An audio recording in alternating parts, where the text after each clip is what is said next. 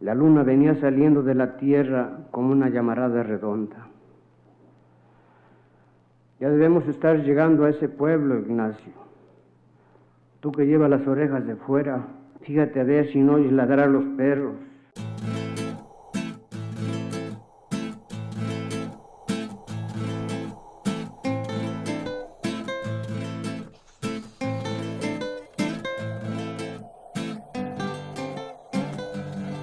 Esto es Oí que ladraban los perros, el podcast que al día de hoy tiene dos PSRs negativos. ¿Cómo estás, Paloma? Pues ya lo dijiste, Paco, celebrando mi negativo. Ahora sí, es la primera vez que celebro mi negatividad. ¿Cómo ves? Sí, estoy en las mismas por diferentes situaciones y en diferentes circunstancias. No es que hayamos tenido un intercambio de flujos ni nada por el estilo. Cada quien tuvo que hacerse un PCR. Yo me encontraba en Guadalajara y llegando allá me dieron la sorpresa que tenía que hacerme un PCR. Salió negativo también. ¿Y a ti qué te pasó? Pues nada, mi roomie con la, que, con la que comparto mis dichosos 50 metros, mis ya famosos 50 metros cuadrados, tuvo un positivo, pero lo más cagado es que es asintomática totalmente. Entonces, pues en primera, pues me tuve que hacer mi PCR, afortunadamente salió negativa y ella se tuvo que regresar a nuestro pueblo porque somos de la misma, de la misma ciudad, en fin. Así transcurren estos días, Paco. Sí, están muy raros y una cosa que también tenemos que decir es que por segunda semana consecutiva, Paloma tiene un ruido extraño en su micrófono. Eh, nuestros escuchas habrán de disculpar esta falla técnica que se va a corregir con alguna compra en Amazon o algo por el estilo. Sí, bueno, primero eh, espero que mi, quiero decirte que espero que mi aguinaldo me alcance para el micrófono, ¿no? ¿Vas a tener o te vas a quedar sin aguinaldo? No lo sé, los que trabajamos al yugo de la iniciativa privada tenemos pocos privilegios, pero justamente es una muy buena antesala para comenzar como, con mi editorial. Hace algunas semanas estábamos preparando en la empresa algunos subcontratos para un paquete de licitaciones que esperábamos ganar. Y es que somos tres gatos los que intentamos cubrir el trabajo de un organigrama de 30. Por lo que en una acalorada reunión con nuestro mando único, nos concedieron subcontratar a otras hordas de morenos que nos ayudarían a cumplir con la chamba si es que resultábamos ganadores. Spoiler alert, no ganamos. Opté por hacer dos, tres llamadas a amigos muy cercanos que sé trabajan muy cabrón o sea, como a los clase medieros nos gusta, trabajar hasta que dejemos de parecer clase media. Pero bueno, la verdad es que mi intención solamente estaba centrada en que estos agradables sujetos cumplieran con los proyectitos en tiempos verdaderamente apretados.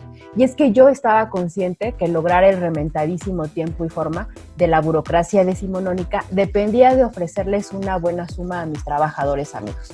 Total, que un fin de semana de cervezas en la azotea platicaba con otros dos amigues del mismo clan, amigues de los que son carnales, de esos con los que quieres compartir la vejez, pues, y es que esta cursilería viene a colación porque solo en esta categoría de amistad uno aconseja con el corazón, o sea que compartimos cosas que sí seríamos capaces de hacer. A este par les explicaba la suma que alcanzarían dichas subcontrataciones de ganarse las licitaciones. Fue ahí cuando afirmaron que en una situación donde hay tanta lana de por medio, vale la pena pedir una comisión y la justificación radicaba en el hecho de que alguien más se inflaría los bolsillos con el favor mío, mientras yo seguiría con mi modesto sueldito. Mi reflexión trataré de formularla desde dos lugares que hasta este momento no sé en qué concluirán, pero de bote pronto entiendo y hasta podría compartir la idea de que en este país un excedente de capital no lo puedes lograr si no es por medio de estos mecanismos de comisiones extrainstitucionales, que visto de otro modo pueden tratarse de compartir un usufructo entre un mayor número de personas, usufructo que con el trabajo de clase medieros explotados y consumistas nunca lograríamos. Pero también me interesa darle una vista con otra lente. Partamos de la premisa que el dinero se crea únicamente a partir de valores nuevos, por ejemplo, una herramienta recién forjada, un libro recién impreso o una canción acabada de grabar.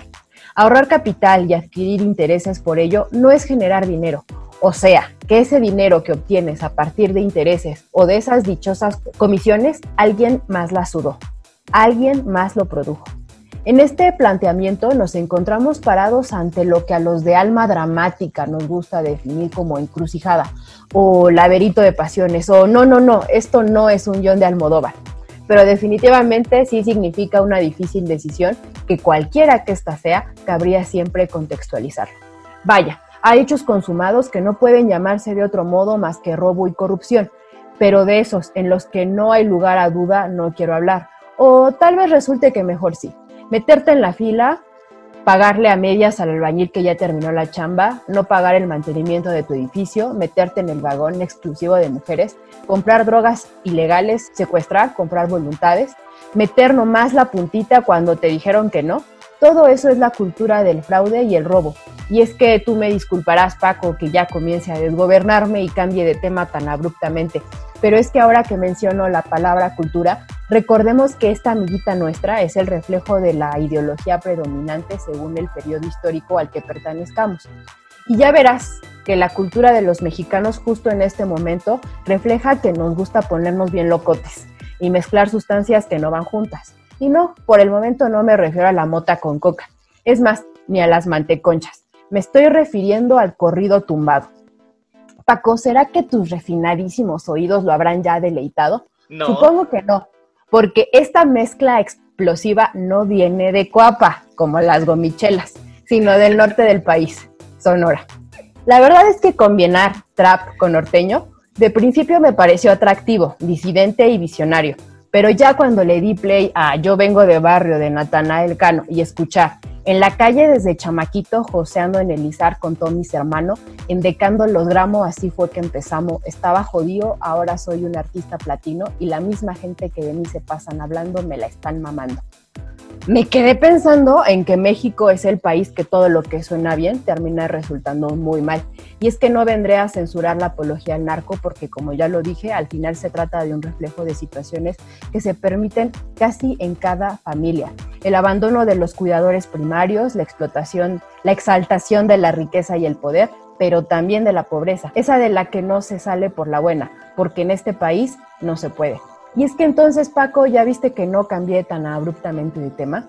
La corrupción y su normalización sí está en cada una de nuestras decisiones diarias, pero el tiro diario que nos rifamos los morenos, ese esfuerzo ya insostenible por tener tres pesos versus el bombardeo mediático del iPhone que ya es preciso tener, a veces nos hace coquetear con la deshonestidad. Y seamos sinceros, tampoco lo vamos a detener con una cartilla moral que se escribió a finales del siglo XIX y que todo lo divide en bueno y malo, en premio y sacrificio. Pero ya para terminar mi intervención, te diré que me sigo pensando mucho el tema de las comisiones como pago a un favor o como usufructo compartido. No tengo una respuesta definitiva porque sí depende mucho de cómo y con quién las negocias.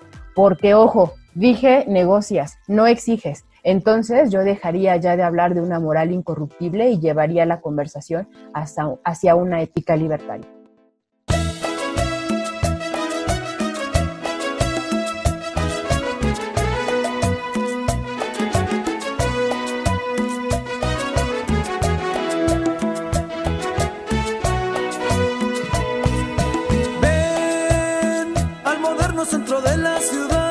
A divertirte al Iris Bar.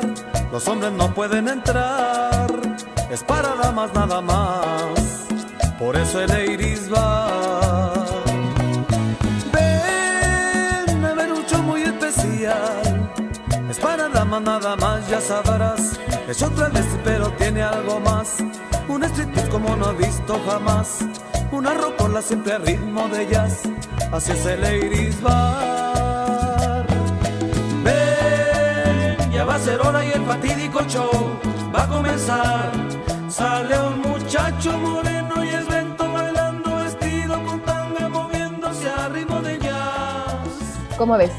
Pues abriste demasiados frentes. ¿Qué pasó al final con estas licitaciones? ¿Se las dieron a alguien más? ¿Alguien, No. ¿alguien sobornó para ganarlas? No, no, no, las declararon desiertas. La corrupción está presente no solamente en el tema de las licitaciones y no solo en el ámbito familiar, sino nuestro expresidente Enrique Peña Nieto dijo que era parte de la cultura del ser mexicano, de la cultura del mexicano, que éramos corruptos por naturaleza. Eh, hablar de una naturaleza corrupta es como un argumento como de mi abuelita, ¿no? Es como esto de la construcción del género. Simplemente somos hombres y mujeres no solamente porque tengamos un pene y una vagina, sino que nos dijeron como tú tienes un pene, te tienes que comportar como hombrecito.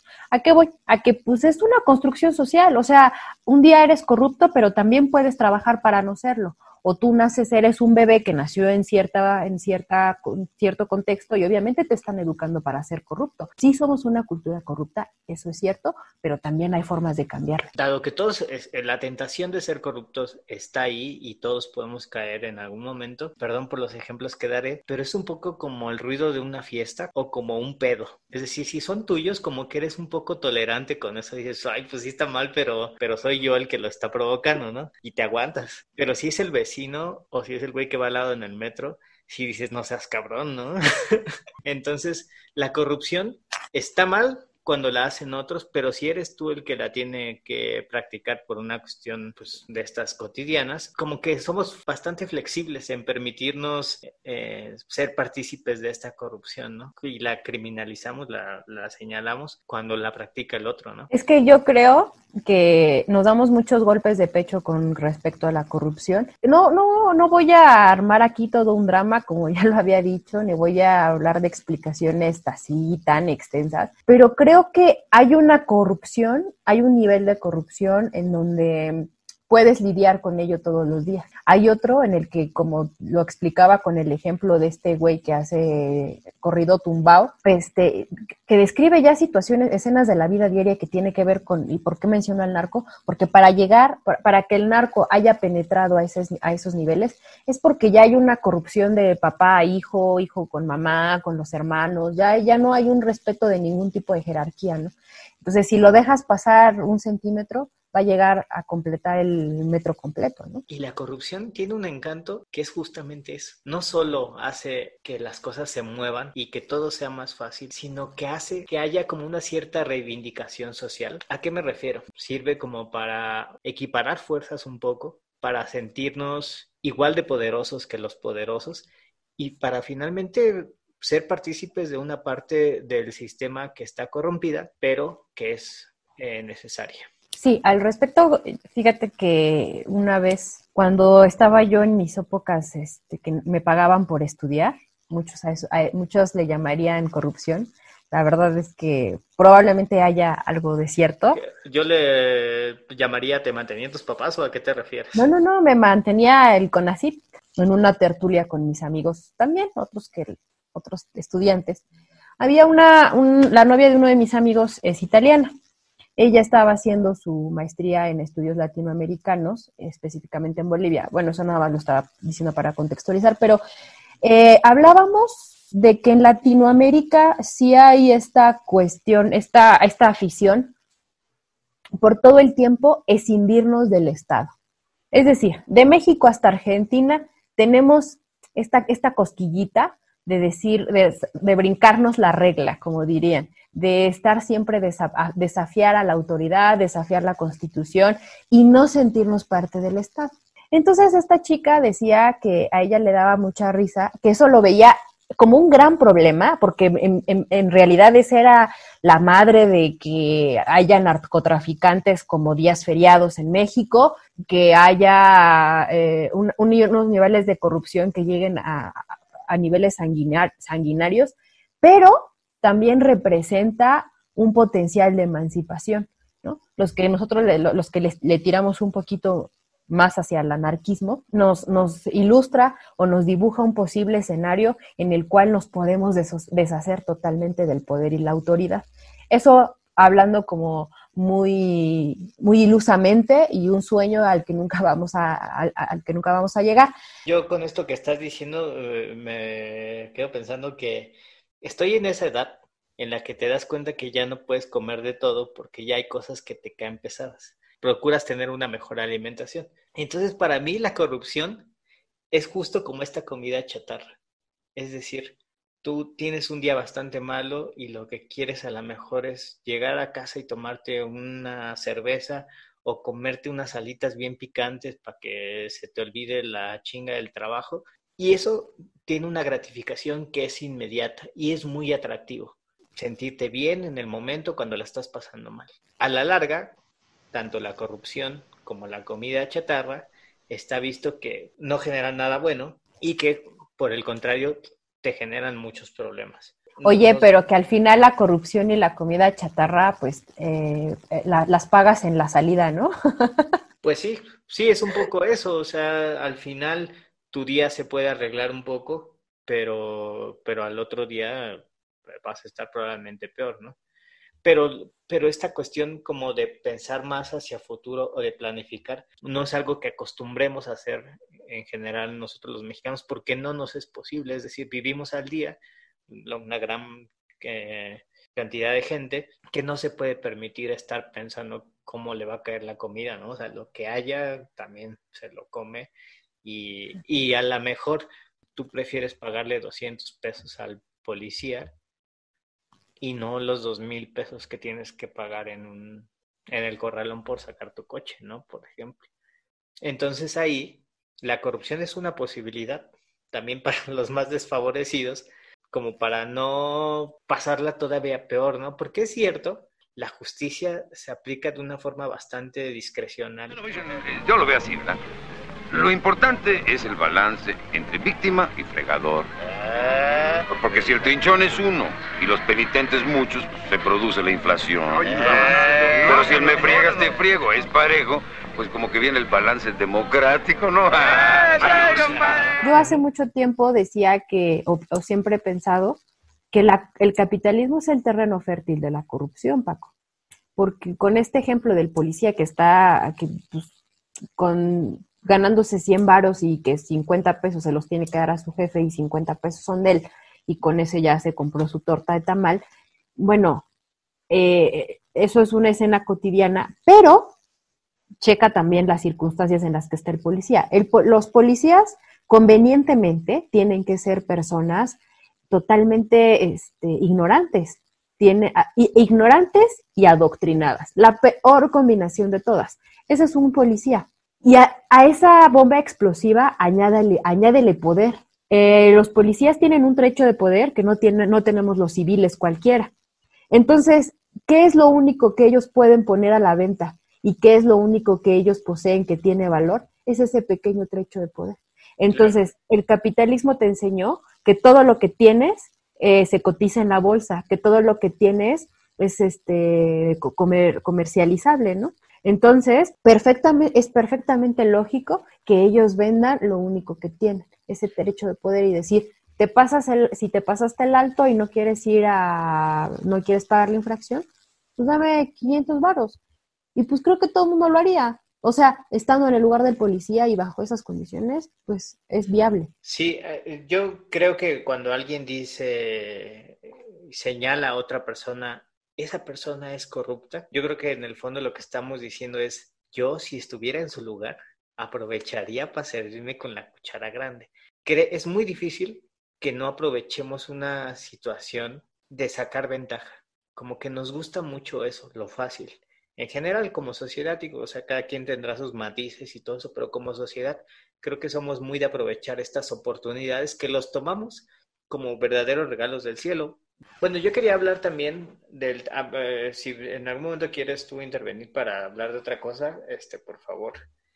Yo aquí vengo a escucharte, yo vengo a aprender de ti. Aprender de eh, Paloma Videgaray. sí, yo aquí solo vengo a aprender. Pasa que hay todo un aparato de leyes que protege a los corruptos.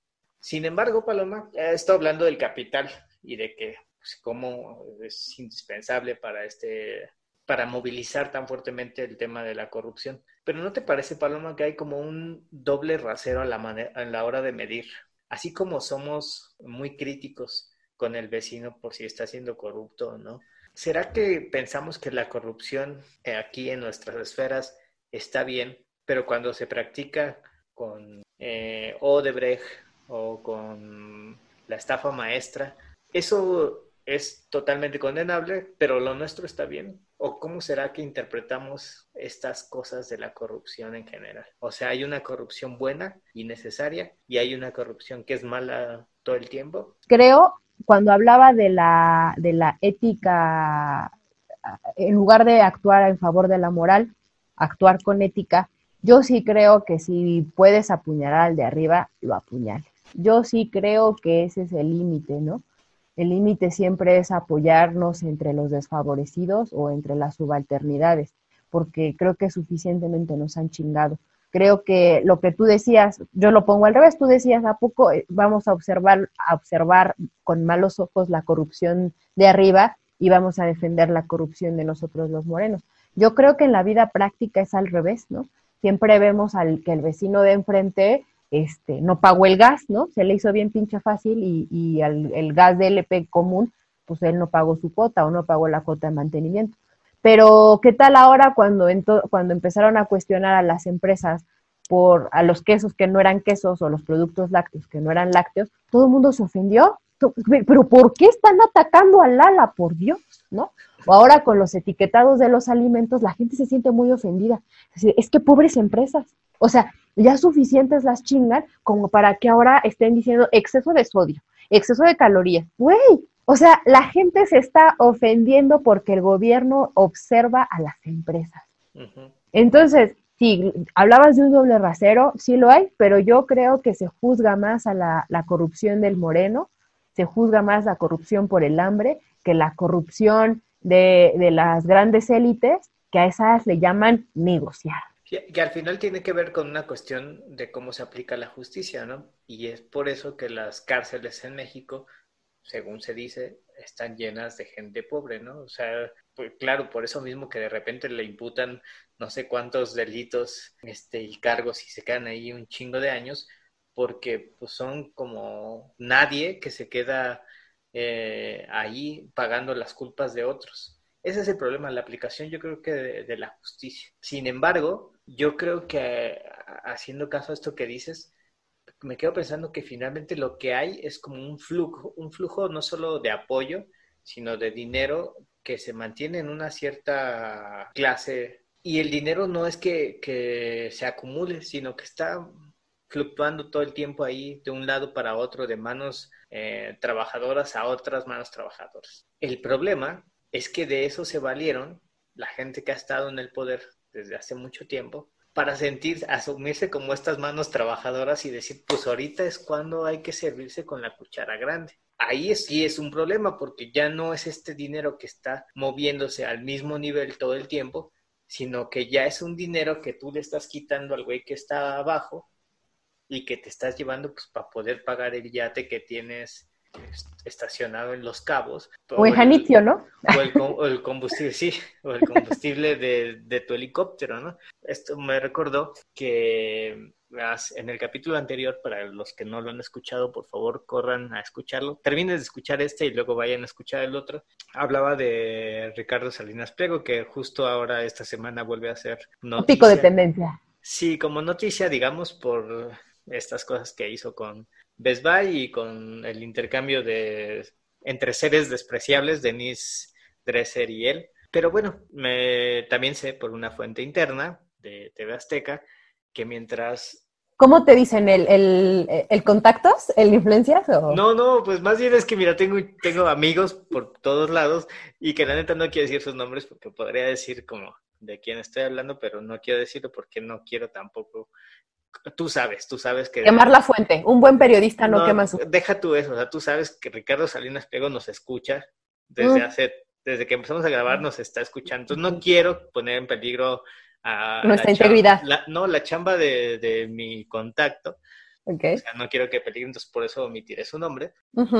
Pero bueno, pues mientras este güey los obligaba a ir a trabajar, no solo a los de Electra, sino a TV Azteca, normalmente durante la pandemia, y decía, sí, no pasa nada con el virus y tal. Este güey estaba literalmente encerrado en su yate con su familia, mar adentro. En alta este, mar, Paco, en alta mar. En alta mar, esa es la palabra que andaba buscando, para no contagiarse. Te compro el discurso de que el, eh, capital favorece eh, la corrupción, pero ¿qué opinión te merece, por ejemplo, la profunda desigualdad que derivó en corrupción y que acabó con el estado de, bienestar, por ejemplo, en Rumania, y con una queja constante que he escuchado en las dos ocasiones que he ido a Cuba, que finalmente hay corrupción. A ver, yo estoy aquí, ustedes no me pueden ver amigos, pero yo estoy mostrando a cámara mi tatuaje de Fidel Castro, como el del fallecido Maradona. El capitalismo no se acaba una vez entrando a las fronteras de Cuba. Querer un iPhone lo, lo quieren en un país capitalista, pero también en uno comunista. Pero la otra vez, cuando se murió Fidel Castro, decían, y vamos a ver la gran mansión de Fidel Castro. Y no, ya llegaban las cámaras a la famosísima mansión. No mamen, era una pinche casa de cualquiera de Acapulco en Caleta. O sea, eh. hay niveles. No digo que una sea más corrupción que la otra, no, los dos son corrupción. Justo esta semana cuando estamos grabando este podcast ha muerto el dios del fútbol y cuando yo era adolescente pensé que me iba a sacar mucho de onda la muerte de Maradona porque yo pues, ya veía que era lo único importante que le faltaba por hacer. Eh, recomiendo mucho un libro de Quique Peinedo un comentarista y un periodista español que habla, se llama Futbolistas de Izquierda y en el cual él excluye a Maradona porque no es posible creerle a Maradona el discurso político porque yo creo que él denunció la corrupción que había en la FIFA, que había en el gobierno de su país, que había en Latinoamérica, pero no pudo combatir su propia corrupción, no solo con el tema de las drogas, sino con un mal manejo de dineros. No creo que Maradona, como ha dicho tu amigo Llosa sea el perfecto idiota latinoamericano, solamente que, me parece que es como un izquierdoso de tomarse la foto con los políticos, pero que en el fondo no hay más. Vivo en la tierra de las ruinas y el nopal, donde los cerdos con traje pueden hablar y te quieren robar, y por tres pinches pesos los haces bailar. Políticos incultos, gobierno corrupto, casillas repletas de gente que cree, que piensa y que siente que con un dedo manchado algo puede cambiar. Tanta incredulidad.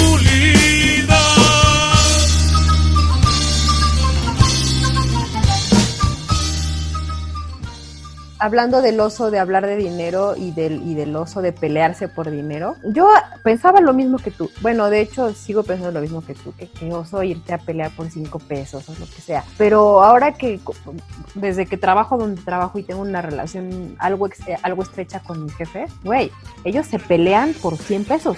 Y si pueden recuperar 100 pesos, van y los reclaman y los pelean hasta donde sea necesario. Sí, como clase medidores nos da penita decir, ay, no, ¿qué van a decir? ¿Qué va a decir la vecina de mí si ve que voy a pedirle mi cambio, ¿no? mi cambio de los 50 pesos. Pero no, güey, no. O sea, yo sí creo que, que si, si, te, si te dieron mal un cambio, si es justo ir a reclamar. No, importa. no, no, no te olvides que yo soy una pyme. ¿eh? Por ejemplo, no me gusta pelearme por dinero con mis seres cercanos porque creo que eso es algo que aprendí de niño que estaba mal y que no lo quería repetir. Pero a la hora de ser una pyme, sí me jode mucho esta distribución de los dineros que hace la gente que toma decisiones en algún puesto así. Con eso sí batallo mucho y ahí sí soy de la idea de que tú, si te tienes que pelear por esos 100 pesos, te pelees, pero porque eso, es, para mí eso no es como, no entra en la vida cotidiana eso entra en una cosa que haces como por chamba y que aprendes a defenderte, porque cuando empecé a trabajar, pues era de que, bueno, está bien, hay que ser buena onda y tal, hay que ser buena onda pura nada, o sea, no hay que regalarles nada, cóbraselo caro. Y bueno, pues al finalmente la corrupción está en todas las dependencias de gobierno y pasa en todos lados, pasa con la ciencia, pasa con la cultura, pasa con la educación. ¿Te parece? Sí, no, mi experiencia es que yo, yo también por la, a lo que me dedico, que después de descubrir a qué me dedico, este, mm, hemos trabajado para CONADE, ahí también te dicen, eh, genérate una obra que parezca de 50 millones, pero que en realidad te gastes 25 y tú, eso es pecata minuta última, en, las, en los últimos meses o en el último año ha habido mucha polémica por la reducción del presupuesto a CONACIT. Como acabo de mencionar, yo fui becada del CONACIT, este, de la maestría en arquitectura. Es una maestría en la vida cotidiana cuando tú conoces a todos tus compañeros. Acabas de decir a qué te dedicas, babosa. Ya lo dije. Sí, ya, ni modo. Es que tenía que decirlo, si no, no iban a entenderlo. Pero, pero, es una maestría en la que pareciera que está muy justificado también el gasto al CONACIT. Y sí, la verdad es que cuando yo estaba iniciando mi maestría, todas parecía que aportaban. Pero con el paso de los semestres, eh, te dabas cuenta ya de, la, mucho de la actitud de los estudiantes. Y yo creo que el 50% de los becados estaba estudiando una maestría únicamente por la beca. que realmente les valía un pito su investigación, les valía un pito terminar esa, esa tesis porque te pagaban por un resultado y yo creo que menos del 50% nos titulábamos. O sea, realmente menos del 50% utilizamos nuestra beca para lo que se debe. Eso, eso es un robo al Estado y eso es corrupción. Le estás dando la razón entonces a este, ¿López? los cambios al innombrable, al villano de la película. Sí, sí le estoy dando un poco la razón. Digo un poco porque seguramente habrá a quienes sí les afecte, pero definitivamente... Eh, sí, yo como te decía la alguna plática que tuvimos eh, hace algún tiempo, yo sí te puedo decir que a nivel de trabajo no tengo un peso que no me haya costado... Ajá, que no me haya costado trabajo y que no me haya ganado eh, con honestidad, pero seguramente hay una bola de cabrones que están haciendo nada, cobrando por cosas que no acaban, por cosas que no entregan, que están como aviadores y que justo por ese tipo de gente desaparecen los fideicomisos y gente como yo que sí le estoy chingando, ahora ya a ver quién me va a pagar, ¿no? Sí, no, que un solo peso que no te hayas ganado con las nalgas, Paco. Literalmente, porque paso tanto tiempo sentado aquí. Que se, ha sudado la nalga para ganarte esos pesos. Por lo menos es que una vez estaban armando como una cosa, un, un, círculo de investigación, porque hay otra modalidad del CONACIT más pasa en las ciencias exactas, que un investigador de los cacas grandes tiene un tema de investigación y todos los estudiantes y los estudiantes de maestría eligen a qué, a qué investigación se incorporan, si del profesor tal o del profesor tal o así. Y, güey, las conversaciones estaban centradas en el catering, en qué iban a pedir, de una barra de sushi, no sé qué. Y yo, güey, en esto se está gastando su dinero la UNAM o el CONACIT o como lo que sea. El punto eh, es que, no sé, que me entiendan que el dinero este que ustedes tanto se pelean de que, ay, nos les están quitando dinero a la investigación, no. Pero bueno, ¿Por qué somos tan corruptos, Paloma? ¿Por qué somos tan corruptos? Eh, México pues viene de una tradición de castas después de la Revolución Mexicana, a pesar de que hubo una, a pesar de que hubo exigencias sociales, hubieron exigencias sociales. Todos sabemos que gracias a nuestro, a, nuestro querido Carranza, pues esas exigencias sociales no, no, llegaron a la jerarquía política. Es decir, esta, esta transición entre ser un país de castas y ser un país eh, más diverso o más eh, con, con, más poder en las subalternidades, esta transición, es más, todavía ni siquiera se logra alcanzar pero como ha sido tan dolorosa, hay un fenómeno que ocurrió cuando em, el país empieza a institucionalizarse, es decir, empiezan a haber eh, instituciones que regulaban esto, la tierra, todos los recursos naturales, hay una necesidad de generar intelectuales. Entonces, esta generación de intelectuales se hace a partir de las clases bajas. Lo que quiero decir es que las clases bajas empiezan, tienen, tienen la posibilidad de ingresar a escuelas como la UNAM o como el Politécnico, nacen un chingo de ingenieros, un chingo de licenciados, pero que vienen de las clases bajas. Entonces, a ellos les costó muy poco trabajo y muy poco tiempo a, ocupar puestos de poder en, en, estas instituciones. Pero como vienen de las clases bajas, nunca vieron tanto dinero juntos. Ya que me acusaste de clasista hace algunos momentos, diré que lo que estás diciendo es profundamente clasista, porque pareciera entonces que es una mentalidad de pobres, de ser jodidos, una visión cortita lo que nos hace ser tan corruptos. ¿no? Sí, sí, eh, sí, no, no me arrepiento de lo que estoy diciendo, porque es una clase baja que emergió muy rápido, que no tenía los, los sustentos morales para, para poder tomarlo con calma, ¿no? Qué Entonces... Curioso, qué curioso, perdón que te interrumpa, que las historias de estos ingenieros que comentas se parezcan tanto a la de los narquillos y a la de los nuevos ricos mis reyes, ¿no? Bueno, ves que también los mis reyes, así la definición o la acepción que tenemos cotidiana de un mi rey, no necesariamente viene de abolengo o de las clases altas. Un mi rey le fue bien por alguna circunstancia efímera, lo aprovecha y así emerge. ¿Tú crees que los tlaxcaltecas haya sido el primer asomo de corrupción de las castas que vivían aquí antes de la conquista? Porque... Es que, mira, acabamos de decir a lo largo de este programa que hemos sufrido, nos han jodido tanto los dominantes que las, las clases bajas, los desfavorecidos, de repente aprovechamos estas oportunidades para reivindicarnos un poco. Y al final, pues los aztecas eran bastante pesaditos, bastante llevados con las tribus de los alrededores, ¿no?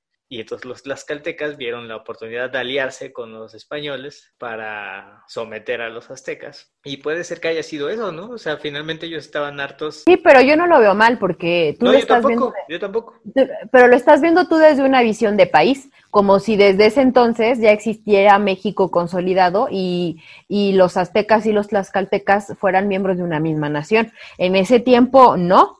Un Yo- saludo a Tlaxcala. Un saludo a la gente de Tlaxcala que Ay, nos está ay, escuchando. porque que tenemos seguidores, ¿eh? En Inglaterra y en Tlaxcala tenemos un chingo de, de seguidores. Pero sí está bien chido el debate de los tlaxcaltecas y los aztecas y que al final México nunca ha sido una nación consolidada.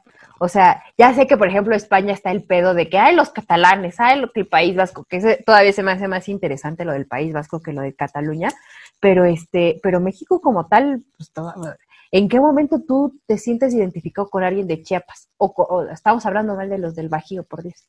Pero, pero bueno, sí, a mí se me hace muy legal lo que pasó con, con los tlaxcaltecas. Sí, sí, fue No legal, has- fue legal, fue legal. Pese al anarquismo que practicas y todo eso, estás muy activa en tus redes sociales, entonces antes de despedirnos, ¿podrías decirnos dónde te puede escribir la gente para reclamar? Habría que hacer y ya estamos, nuestra oficina de relaciones públicas ya está trabajando en hacer un correo a la, para que la gente pueda escribirnos con sus dudas y comentarios, pero mientras no sé si quieres dar tus datos de contacto, dónde te puede encontrar la gente. A ver, mi número de fax.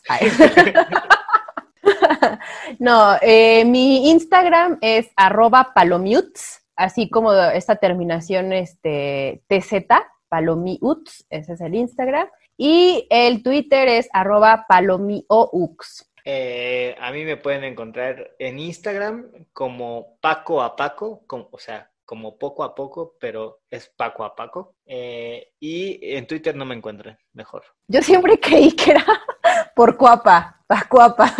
Sí, no, es que es, o sea, es Paco a Paco, pero es hace también Tu cuapa. corazón de cuapa. Tu- sí. Con Cuapa tengo una, una cosa muy rara. Para mí, yo ante la comunidad lo exalto como si fuera el lugar por conocer y el lugar en el que tienes que nacer y vivir, pero la verdad es que Cuapa lo odio. Eh, Siento que Cuapa es, la, es el tipo de gente que criticamos constantemente en este podcast. Perdón.